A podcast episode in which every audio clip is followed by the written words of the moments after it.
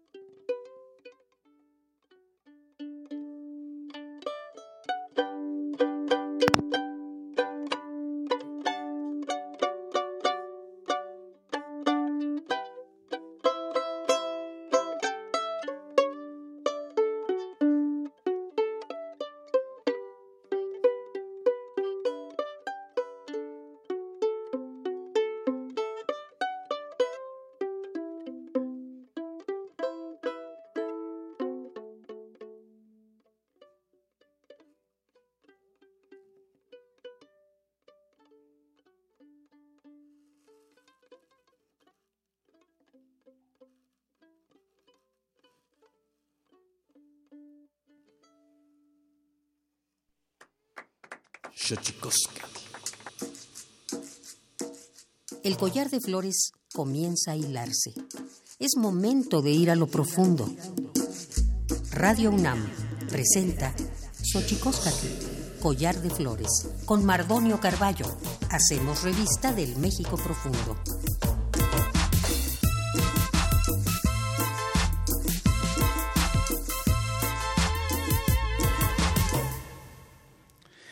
Kenitstoken, tatamen, nanames, iguapilmen, oquichpilmen, aniyolpaki, pampanica, sempati, íntimo sentilian, pampanica, kakin, pangni, eh, huescateposlahtoli, tocan radio, unam, pangni, xochicoscat, collar de flores, ¿cómo están, señoras, señores, niños, niñas, jóvenes, jóvenes?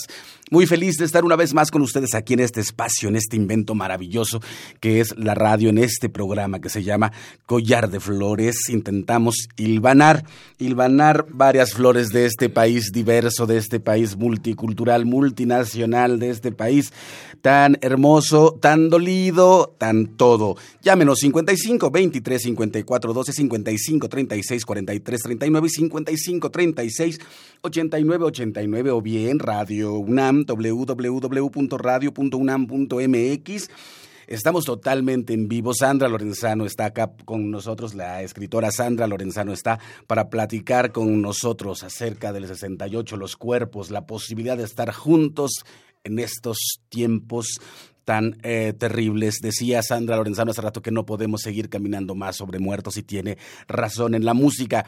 Navani Aguilar, que estará con nosotros haciendo las suertes maravillosas de su talento, que es la música, y esto es Ochicosca, el collar de flores. Y vámonos a nuestra sección que se llama Tonalamat, porque es importante saber lo que hicimos alguna vez, lo que le ocurrió al ser humano alguna vez, para ver en cuanto hemos sido buenos y tanto que hemos sido malos. Tonalámatl. Xochicoscatl. Tonalámatl o la ignota efeméride.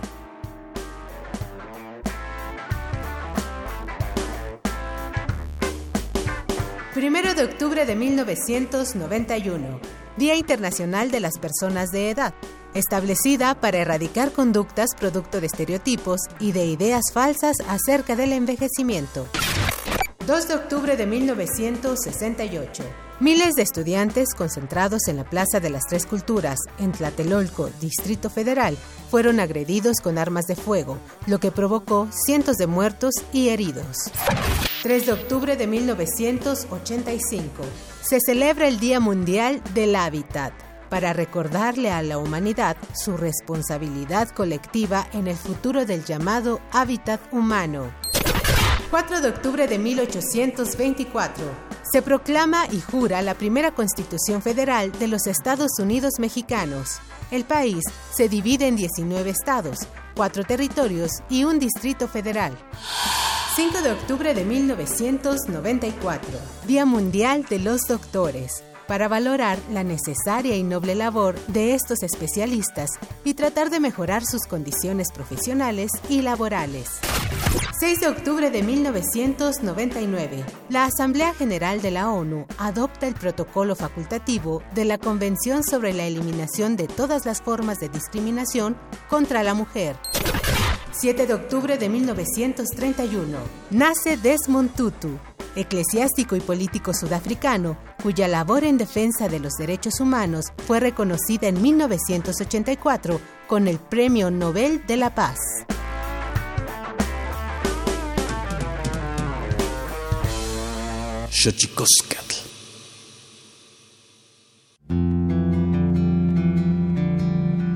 La Comisión Nacional de los Derechos Humanos presenta Sanili o La Conversa quien tiene más saliva, traga más pinole.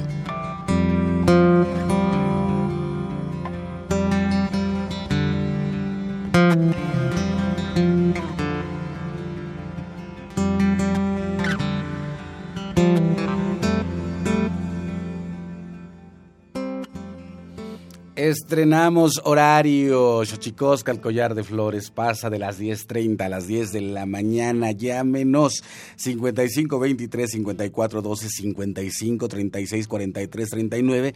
55 36 89 89. Estamos totalmente en vivo haciendo este programa que la verdad es que lo gozo tanto, me permite aprender muchísimas cosas. Y bueno, también estamos en las redes sociales, arroba Radio UNAM, si usted es seguidor del Twitter, arroba guion bajo collar de flores o arroba Mardonio Caravalo, ahí estamos en Twitter también para hablar, para hacer comunicación, para poder encontrarnos con, con ustedes, con nosotros. Y bueno, maravilla de maravillas tener en esta cabina, imagínense usted, tenemos en, este, en esta cabina a Sandra Lorenzano, la escritora Sandra Lorenzano y al mismo tiempo al maestro Navani Aguilar también está acá con nosotros en esta cabina de Radio UNAM. Insisto, muy felices de estar. Felicidades a todos. Tenemos un, trabajo importantísimo porque nos, el primer movimiento nos deja un trabajo fuerte porque el primer movimiento tiene ya un público ahí cautivo que nosotros esperamos cautivar también y seducir a través de los micrófonos de Radio UNAM con este Xochicoscat collar de flores. Y bueno, usted sabe que este programa está dedicado a los pueblos indígenas de nuestro país, pero siempre hay momentos importantes en la historia de las cuales podemos eh, debemos aprender. Y bueno, el 2 de octubre que se cumple mañana, eh, cumple mañana 50 años y es bajo esta lógica que nos reunimos para platicar eh, del 2 de octubre, que como dicen los clásicos no se olvida y sin embargo tiene muchísimas eh, aristas de las cuales podamos o podemos nosotros abrevar y discernir muchos hilos que jalar. Sandra Lorenzano del 68, ¿cómo estás? Hola, querido Mardonio, ¿cómo estás? Buenos días y buenos días a las amigas y amigos que nos están escuchando y acompañando. Y qué padre esto del nuevo horario. Me encanta, está padrísimo. Así que un abrazo también a los amigos de primer movimiento. Eh, sí, aquí estamos pensando, como siempre, que decir 2 de octubre no se olvida quiere decir sobre todo que la memoria funciona en tanto memoria del presente. La memoria no es algo cerrado, algo cancelado, algo anquilosado, no es un monumento que se dice ahí tienen su memoria y déjense de estar dando lata. La memoria es aquello del pasado que nos hace pensar sobre nuestro hoy. Y a mí me gustaría, fíjate que hay una cosa que, que es interesante. Eh, vamos a hablar de esta publicación entre las más de 100 actividades que la Coordinación de Difusión Cultural de la UNAM organizó en torno al 68. M68 Ciudadanías en Movimiento, están estos dos tomos, esta publicación nuevecita, calientita, todavía recién salida del horno, que tú y yo tenemos en la mesa, que se llama justamente M68, Memorial del 68.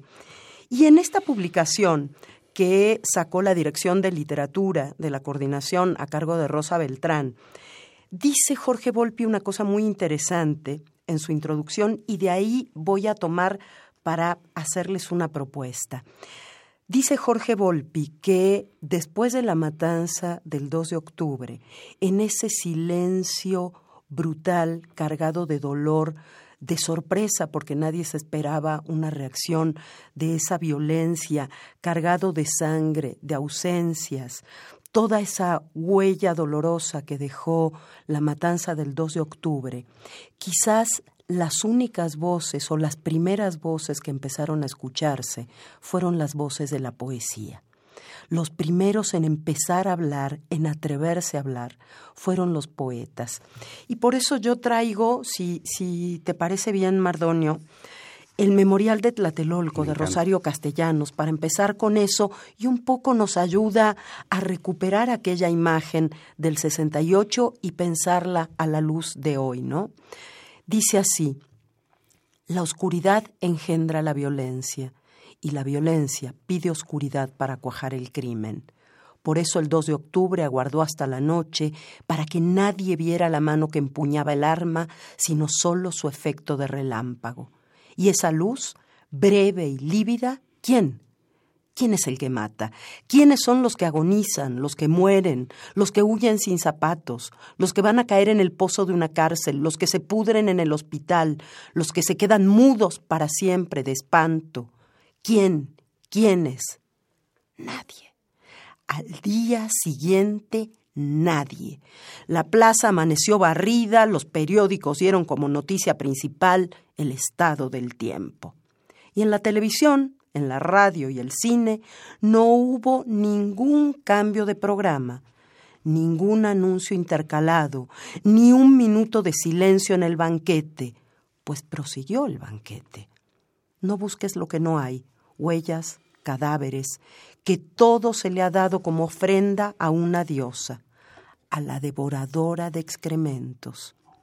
No hurgues en los archivos, pues nada consta en actas. Ay, la violencia pide oscuridad, porque la oscuridad engendra sueño y podemos dormir soñando que soñamos. Mas he aquí que toco una llaga. Es mi memoria. Duele, luego es verdad. Sangra con sangre, y si la llamo mía traiciono a todos. Recuerdo, recordamos, esta es nuestra manera de ayudar a que amanezca sobre tantas conciencias mancilladas, sobre un texto iracundo, sobre una reja abierta, sobre el rostro amparado tras la máscara. Recuerdo, recordemos hasta que la justicia se siente entre nosotros. La gran Rosario Castellanos. Qué fuerte. Qué poema, ¿no? Qué duro. yo creo que podríamos recuperar esos dos últimos versos que nos hacen pensar también en nuestro presente, ¿no? En este país de, según las cifras oficiales, 170 mil muertos, 35 mil desaparecidos. Dicen los últimos versos, recuerdo, recordemos, hasta que la justicia se siente entre nosotros. Y hasta que la justicia se siente entre nosotros, Mardonio, seguiremos poniendo el dedo en esa llaga que duele. Y construyendo a partir de las palabras, a partir de, de los hechos, esto, de esta memoria que se hace presente hoy, no nos olvidemos, por ejemplo, la semana pasada recordábamos a los 43 estudiantes de Ayotzinapa, un poco como símbolo del horror, ¿no? Son miles, no son solo 43, pero no nos olvidemos que esos chicos estaban buscando camiones para venir a conmemorar el, 2 de octubre hace cuatro años, ¿no? Entonces hay un, un lazo que nos lleva del 2 de octubre del 68 al 2 de octubre del 2018, 50 años, que hablan de la historia de este país con sus claroscuros, y eso es lo que aparece en estos libros, con sus luchas, su apertura por mayor democracia, con sus luchas a lo largo de 50 años, con los jóvenes que se quedaron en las cárceles, con los jóvenes desaparecidos, con los que se fueron a las guerrillas, pero también con el nacimiento del feminismo, con los pueblos originarios que empezaron a pedir. ¿Sabes qué dice Monsiváis en su libro sobre el 68? Dice algo que me parece importantísimo. Es el 68 fue sobre todo un movimiento, y lo vemos desde hoy, él lo escribió a 40 años de, del 12 de octubre, un movimiento por los derechos humanos. Y yo creo que esa es la herencia que hay que recuperar y tanto camino que nos queda por recorrer, ¿no? Hasta que la justicia se haga memoria, dijo, dijo la hija, no sé si de Felicitas o de Teresa, cuando el Estado se ve obligado a pedirles disculpas eh, de estas mujeres, estas mujeres otomís de Querétaro. o sea, me recordó tanto, tanto esta última, este último verso de Rosario Castellanos con lo que decía eh, esta mujer eh, otomí, eh, por cierto, y que también hay muchas deudas y que también hay muchas reminiscencias o muchos, o muchos hilos que jalar para entender el movimiento indígena actual en 1968. Y eso creo que, es importantísimo. Del libro que habla Sandra Lorenzano se llama M68. Fuimos convocados un grupo de escritores eh, por Rosa Beltrán para hacer una revisión a 50 años. Son dos tomos, eh, dos tomos que, tenemos aquí en cabina y que yo creo que me voy a atrever a, regalar mi ejemplar. Ya después veré cómo consigo otro, otros otro tomo para regalar. Eh, vayan, estén atentos porque seguramente regalaremos este libro que es una memoria, como dice Sandra Lorenzano.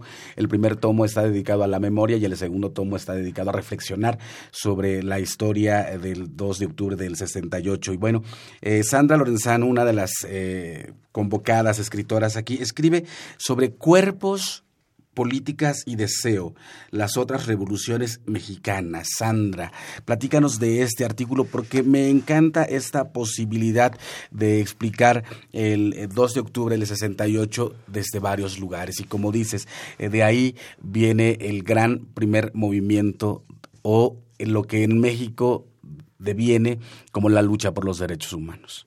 Sin duda, eh, hay que pensar en estos términos vinculado el 68 a la lucha por los derechos humanos, hay que pensarlo sobre todo como un movimiento ético. Eso me parece importantísimo. ¿Qué es lo que surge ahí? Surgen sin que muchos de los actores sean conscientes de esto, surgen muchas de las luchas que han caracterizado estos últimos 50 años y entre ellas la lucha por la libertad sexual la lucha por eh, llevada adelante por las feministas, por los activistas de la diversidad sexual, aunque en ese momento no se dieran cuenta que era eso lo que estaban haciendo. Dice Marta Lamas, en el 68 no nos llamábamos a nosotras mismas feministas todavía, y sin embargo ahí está la lucha. Fíjate que eh, entre los artículos que están también en el libro, en el tomo 2, y luego podemos contar un poquito por qué eh, tomo 1 y tomo 2 son diferentes y complementarios. Hay un artículo de Fabricio Mejía mm, Madrid que después va a participar con nosotros aquí, pero que quiero retomar eso para hablar de la lucha de las mujeres. Él dice, una de las grandes, eh, de los grandes puntos valiosos del 68 es que los cuerpos salieron a la calle a decir basta de silencio, basta de disciplinamiento. Los cuerpos de la sociedad mexicana hasta ese momento eran cuerpos disciplinados, cuerpos obedientes al poder y el poder requería que estuvieran calladitos, ya sabemos que calladitos nos vemos más bonitos para el poder, eh, y por primera vez los jóvenes dicen, no señores, aquí estamos nosotros y esos cuerpos jóvenes salen al espacio público de una manera festiva, de una manera gozosa. Eso no hay que olvidarlo. ¿eh? Estamos en la época del de el movimiento BIT. No solo es la Guerra Fría, la mm. violencia, las tensiones, también es la música, mm. eh, el rock, Acuérdense de las consignas del Mayo francés, prohibido mm. prohibir. una, una fiesta de los sentidos, de la inteligencia y del cuerpo. El cuerpo se pone en la escena pública, en el espacio público, en la plaza, exigiendo también el derecho al gozo, el derecho al deseo. Entonces, dentro de esta historia, eh, hay que decir que la memoria se construye como una narrativa, ¿no? Nos contamos cuentos. Los seres humanos nos contamos historias y esas historias son nuestra memoria. En la historia dominante, la historia hegemónica, la narrativa dominante sobre el 68, hay que decir que las mujeres están prácticamente borradas. Si vemos imágenes de la época, veremos que había gran cantidad de mujeres participando en el movimiento.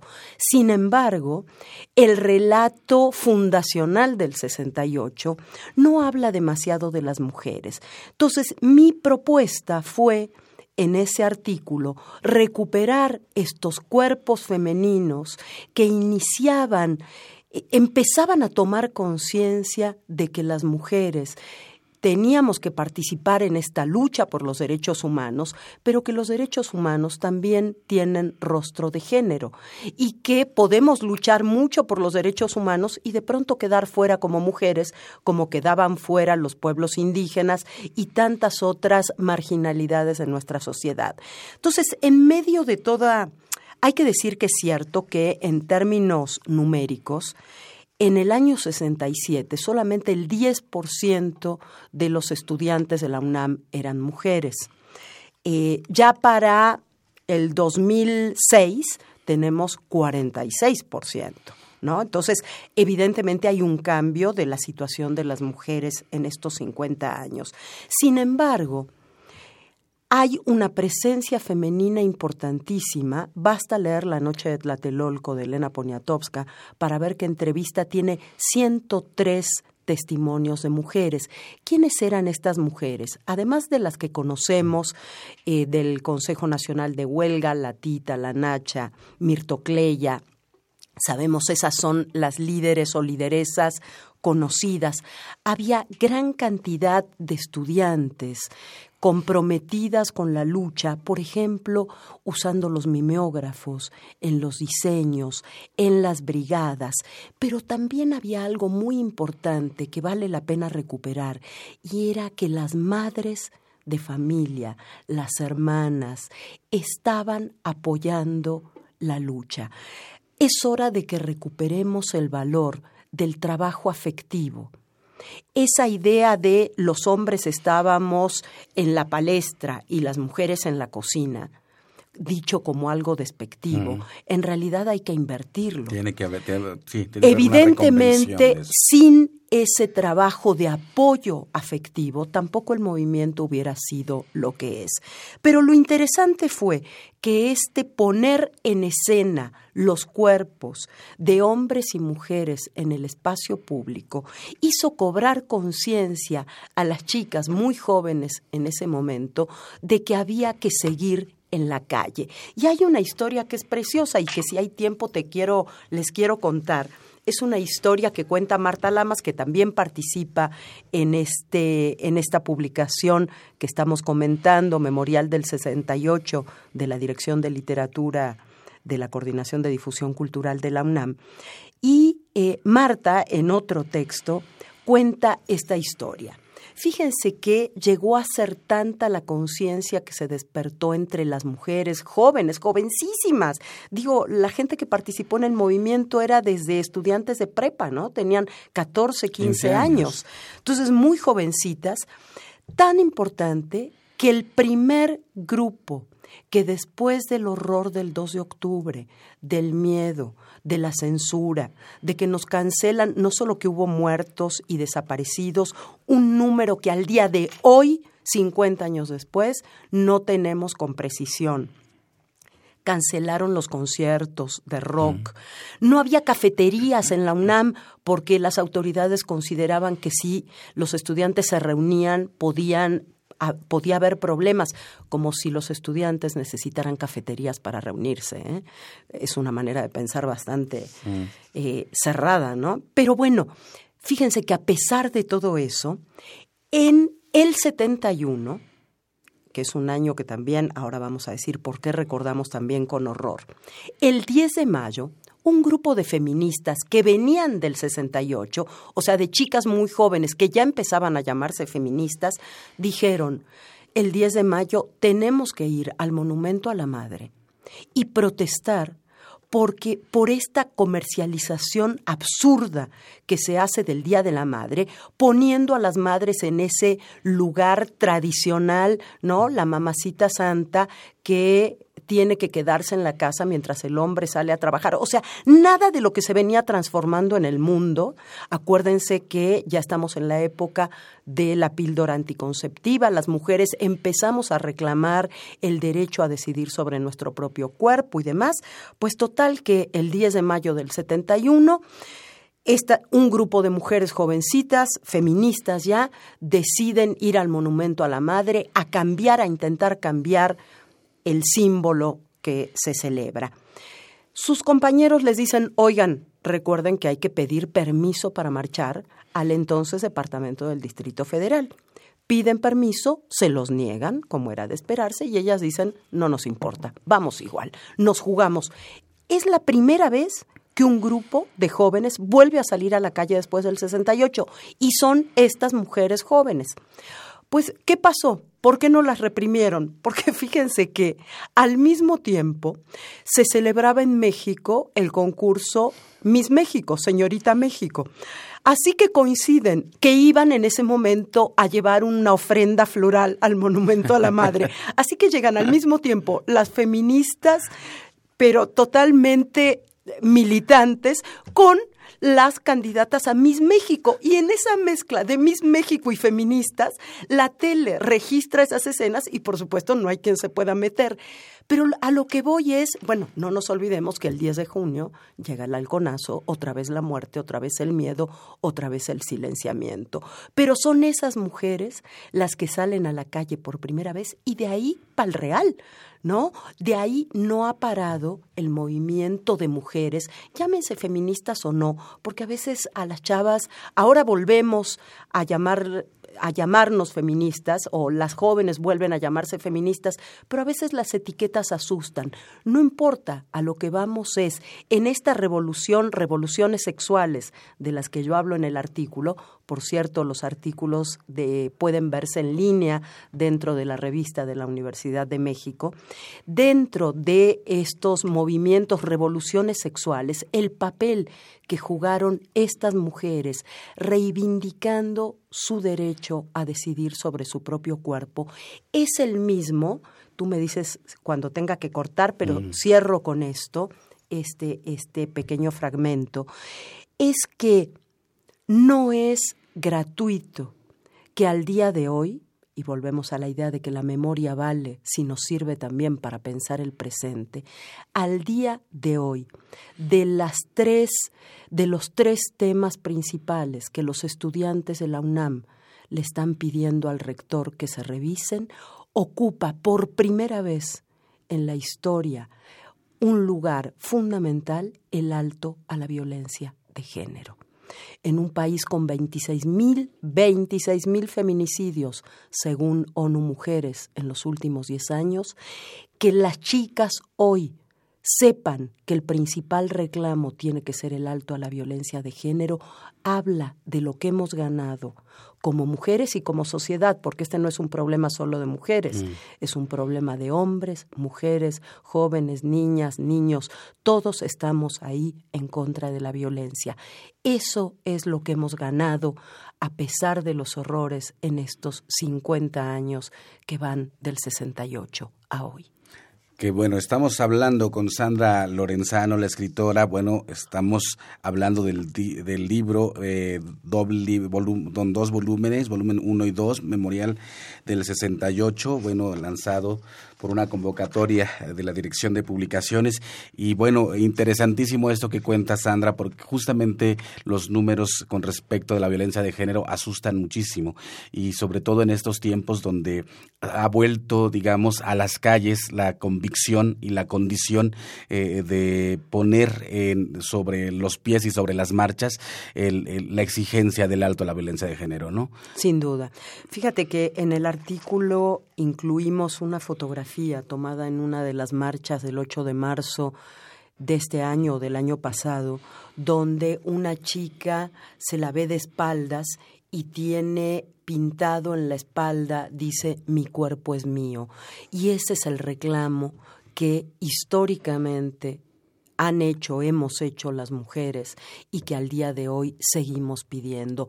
Basta de hostigamiento, basta de acoso, basta de violencia sexual. Eh, si queda un segundito ahora, me gustaría contar, Mardonio, por qué son dos volúmenes esta obra memorial del 68. Eh, hablaste tú ya un poco de el volumen 2, que es el volumen donde pues le agradecemos mucho a Rosa Beltrán que nos haya invitado a ti y a mí, a Pablo, a, Ricardo, Rafael, a Marta Lamas, Alejandro Brito, José Waldenberg, Rolando Cordera, Jacqueline Jacqueline Federico Reyes Heroles, en fin, es un... Pacho, Pacho también. Realmente es un, un volumen interesantísimo pero el volumen 1 habla justamente de la memoria. El volumen 1 está hecho, se llama Meridianos y Paralelos para no olvidar, y le encargaron a Ana Cecilia Lascano Ramírez que hiciera una selección de textos publicados en el 68 sobre el movimiento estudiantil y lo que se estaba viviendo en esa época. ¿Te parece si lo vemos después del corte? Porque me está diciendo mi productora que ya me está viendo con ojos de, de pistola. Vamos pues a un corte con nuestra sección. Nos está aventando corazoncitos que a ella sí le salen, porque es sabido que en este país los corazoncitos no le salen a todos.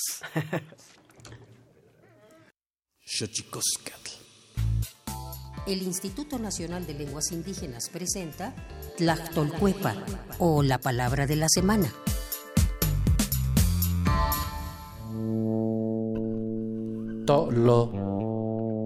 Esta es una expresión de origen mixteco que se utiliza para referirse a un ave muy apreciada por los Dun Savi, el gallo. Cuando se cree que una persona pierde el alma, se sacrifica a un gallo en el lugar donde se piensa que sufrió el espanto. Su carne es utilizada para preparar los platillos en las fiestas. Por ejemplo, la pierna es servida a los padrinos como una forma de distinguirlos. Antes de matar al gallo, las personas realizan un ritual donde le explican a este que a pesar de ser muy hermoso, tendrá que ser sacrificado para preparar una sabrosa comida. El término tolo es un sustantivo que proviene de la familia lingüística otomangue y pertenece a la variante lingüística mixteca del oeste central. De acuerdo con el Catálogo de Lenguas Indígenas Nacionales, editado en 2008, la lengua mixteca se habla en el estado de Oaxaca, Puebla y Guerrero. Tiene 81 variantes lingüísticas y cuenta con 517.665 hablantes mayores de 3 años.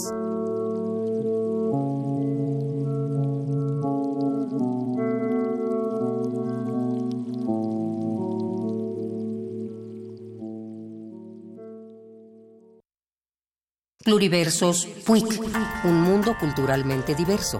Espacio en colaboración con el Programa Universitario de Estudios de la Diversidad Cultural y la Interculturalidad.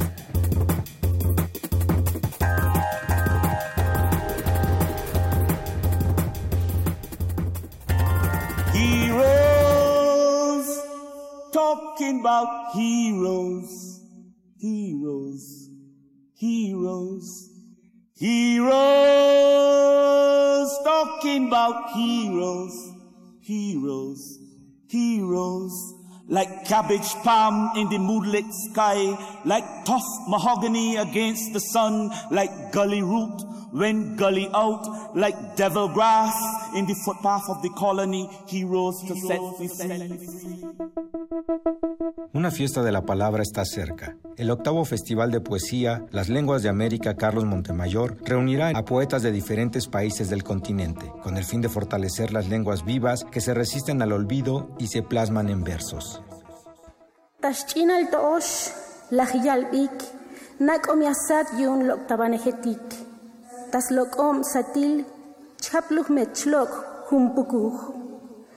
De niña le aconsejaron ocultar el rostro de aquella máquina que suele, en un destello, robar el alma.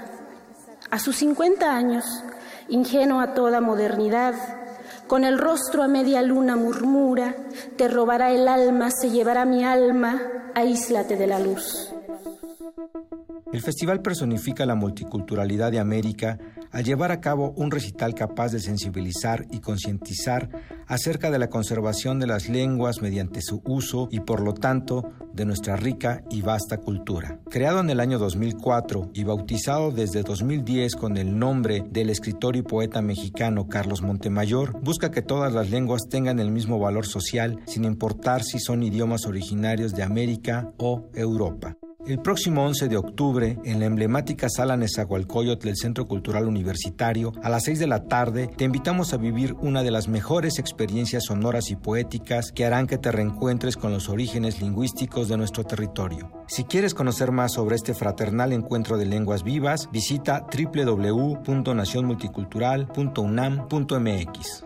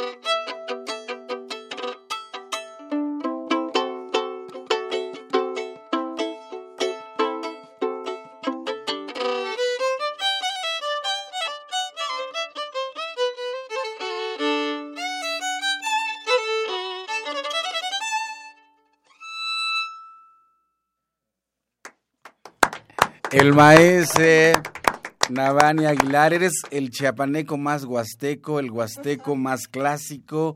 ¿Qué, qué, es Navani Aguilar con este proyecto, la Camerata Huasteca? Platícanos un poco, estimado Navani. Claro que sí, Mardonio. Pues eh, fíjate que en esta inquietud que he tenido eh, toda mi vida, por esta inquietud que he tenido eh, por, por fusionar la música que le llaman culta académica, ¿no? con el son huasteco, que es la música que más adoro tocar, que más me gusta cantar y tocar, pues en esta búsqueda armé un ensamble de cámara, ¿no? Una orquesta de, de cámara con mis mejores cuates, que además todos son súper chidos y un poco impuntuales, pero un poco impuntuales, el Cuácharas no llegó, ¿verdad? Pero bueno, aquí andamos improvisando como en la, música, ¿no? No es que platica, platícanos de quién es quién integra la cámara claro. para que entiendan el chiste. Sí, bueno, eh, quien iba a estar aquí con nosotros era el Cuácharas, que es el famoso Andrés García, que nombre tiene mi compañero. Y bueno, no pudo llegar. Él es el jaranero, es una leyenda de la música huasteca. Y también quien está tocando la guapanguera es Esú quien es este guapanguero del famoso trío Los Cantores del Son, que es un trío que conoces perfectamente, emblemático, y que además también son grandes amigos. Entonces, con ellos y con una orquesta de cámara, inventé pues este proyecto nuevo en el que fusiono una orquesta de cámara con sones huastecos, ¿no? Entonces salió algo muy loco, esto fue apenas el viernes y creo que la gente quedó fascinada.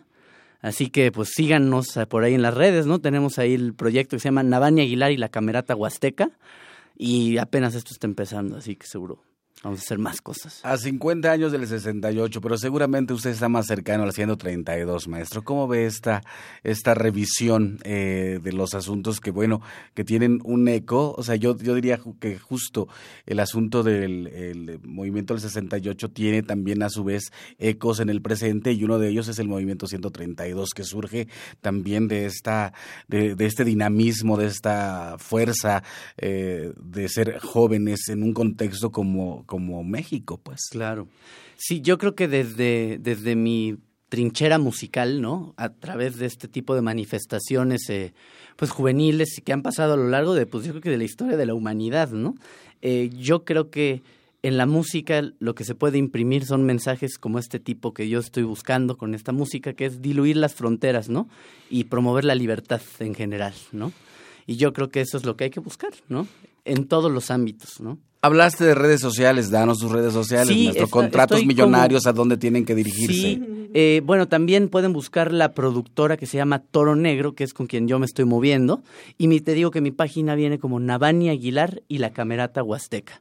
Entonces, eh, búsquenos por ahí, también tenemos este Instagram y Facebook, ¿no? ¿Y qué más? Y Twitter también tenemos, me acabo de enterar. Presentaciones, maestro.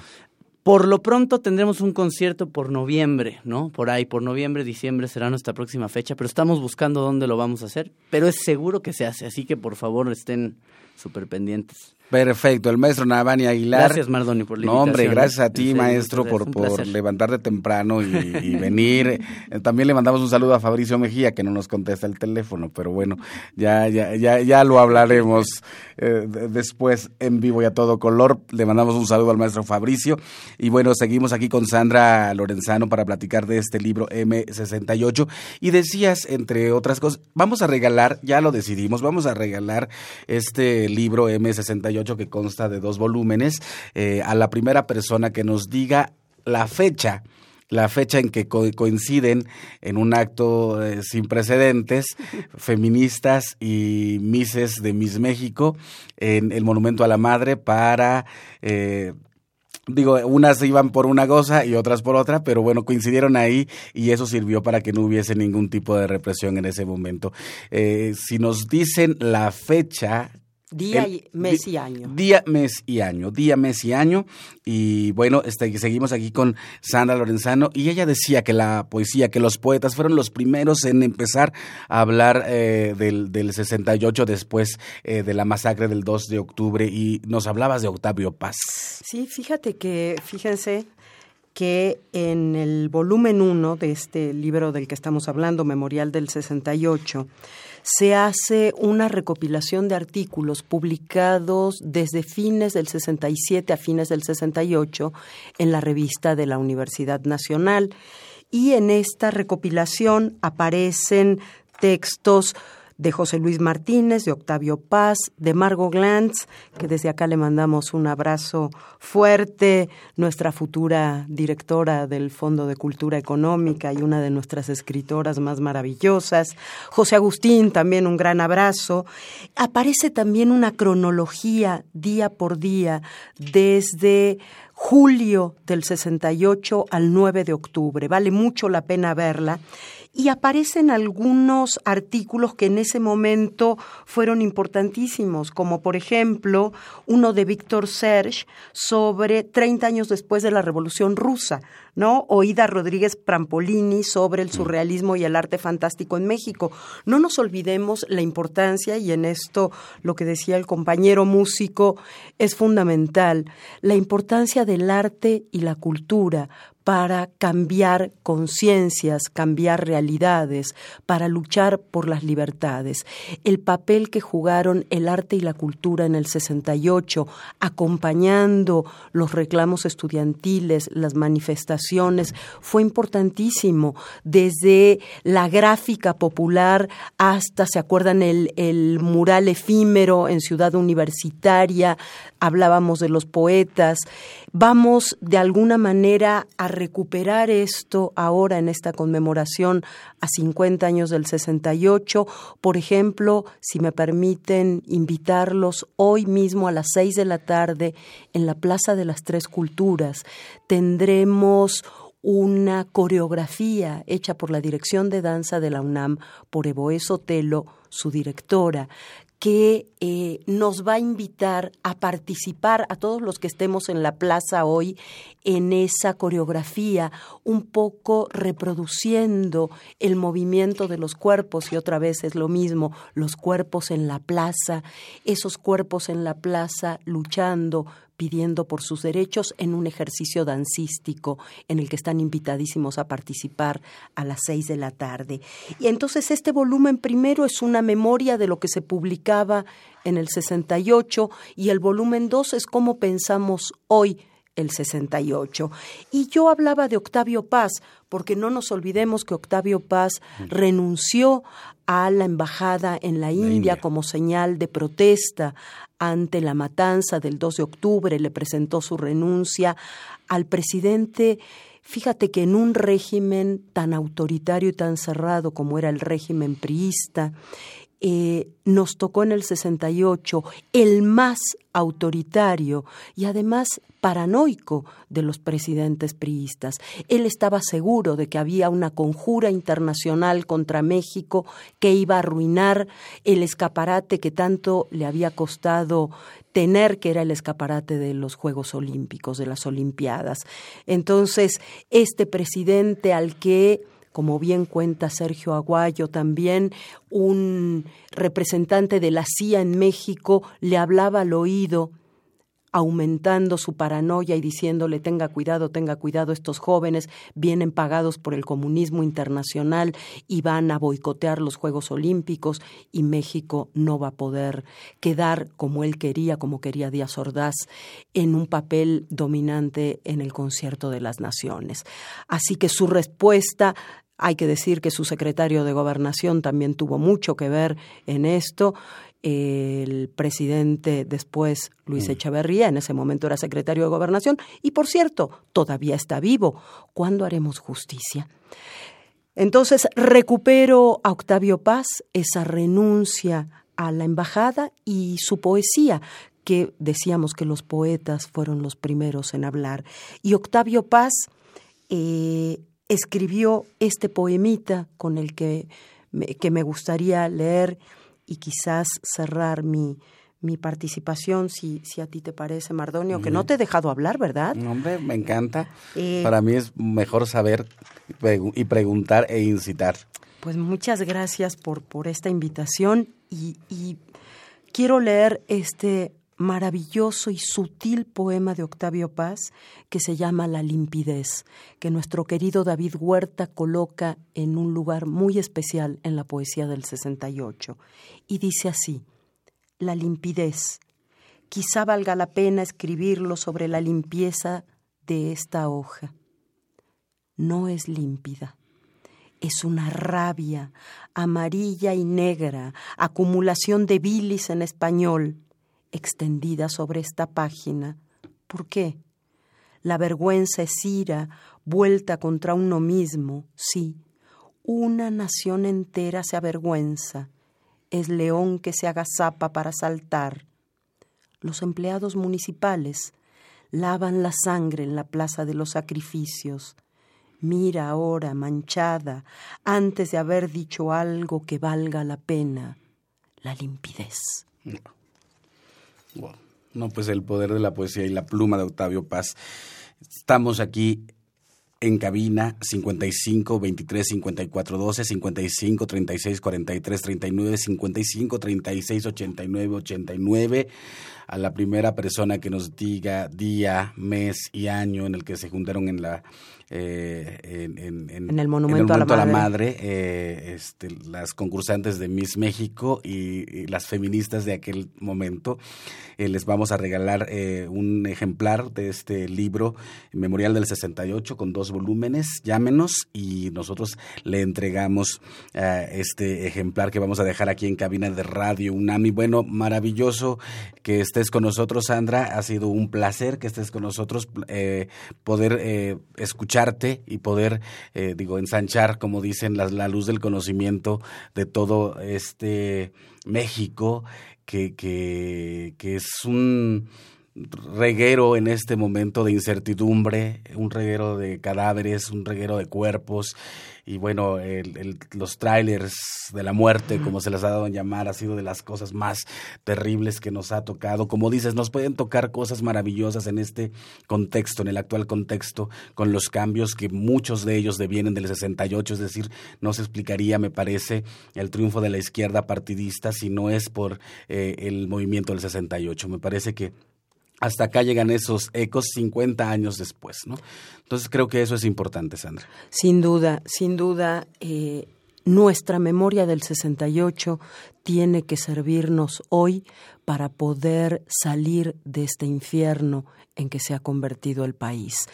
Eh, tú no lo vas a decir y entonces lo digo yo, Mardonio. El artículo de Mardonio Carballo en este libro es excepcional también porque reivindica uno de los grupos, por supuesto, de los grupos, los indígenas de este país, olvidados por la izquierda a lo largo de casi los 50 años. Entonces, estamos hablando de márgenes, mujeres, indígenas, el movimiento LGBT, que había quedado fuera de las reivindicaciones y que ahora, a 50 años, siguen peleando cada vez con más fuerza sus espacios. Así que, pues nos vemos mañana en la marcha, ¿no? Nos vemos. 2 de octubre, no se olvida. 2 de octubre. Vamos, pues, Sandra, muchísimas gracias. Muchísimas gracias a ti. Felicidades por este programa y por todos tus proyectos, Mardonio. Siempre es un gusto no solo platicar contigo, sino aprender y acompañarte allí donde vayas. Acompañémonos, pues vamos a nuestra sección de libros. Más libros al rostro, o lo que es lo mismo, más Amoch, menos Face, espacio en colaboración con el Instituto Nacional de Antropología e Historia.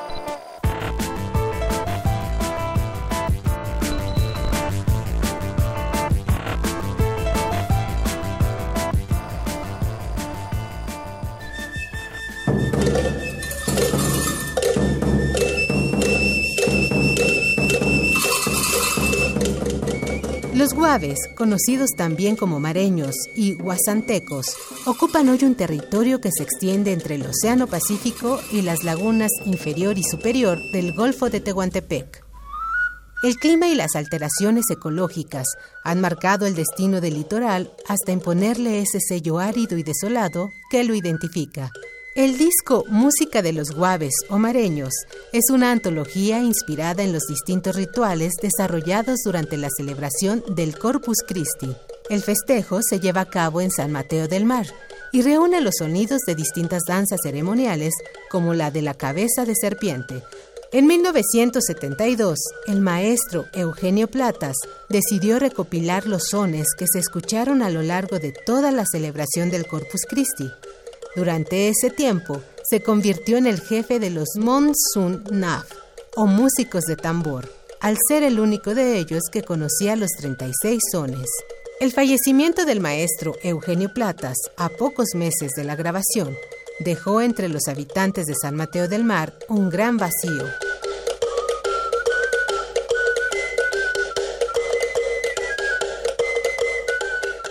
Te recomendamos a escuchar Música de los Guaves o Mareños de la colección Testimonio Musical de México. Encuéntralo en librerías Educal y tiendas y librerías del Instituto Nacional de Antropología e Historia.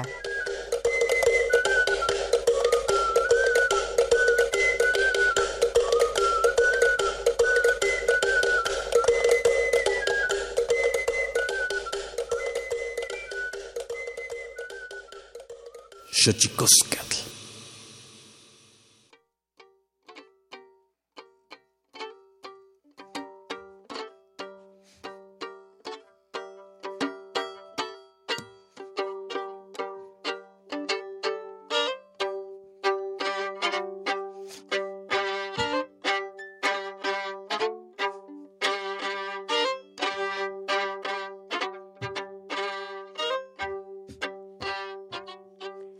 Drago, querido, grato, me ha sido encontrarlo. Nunca dejé de buscarlo, de sus virtudes he oído. Una lesión ha impedido que mi vida continúe, le cuento, así evalúe, si mi lamento amerita, una solución escrita o un bálsamo que adecue. Corre el rumor que mis frutos están perturbando el sueño de algún malandrín risueño. Me rindieron mil tributos. Pensé que eran más astutos y apagando sus temores los inundé de colores con la función de calmarlos. Sin querer, intenté matarlos por unos cuantos errores. Ahí comenzó el problema. Dicen que soy adictiva, más me pienso y no va. No he entendido el dilema. Ha comenzado la quema. Me aislaron del campo sola, no me dirige ni un hola. Dormí a todos. ¿Tú qué opinas? ¿Les regalas medicina? Cura. Besos. La amapola.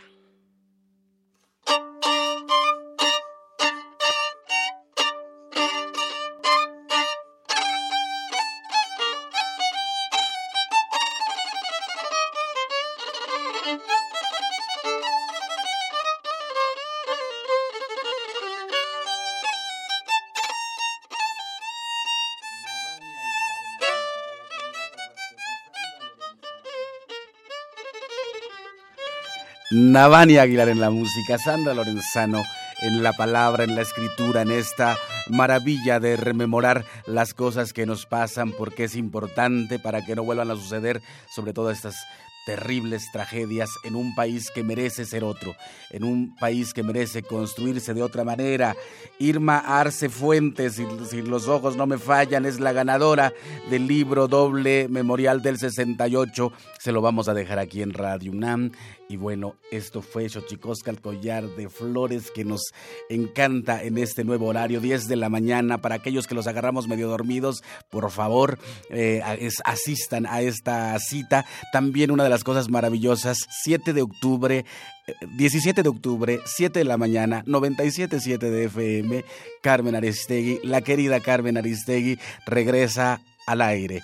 Qué maravilla tener que darles esta noticia desde estos micrófonos que se abrieron cuando nos sacaron de MBS. Qué maravilla escuchar la voz de Carmen, un país en ciernes en eso de la democracia se merecen las voces disidentes. Las camatimiac, timomelaguan panchicuey tonati, tlahtol.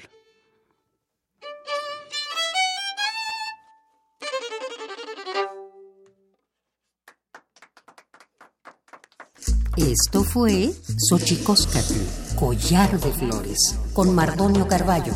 Hacemos revista del México Profundo. Una producción de Radio UNAM. Experiencia sonora.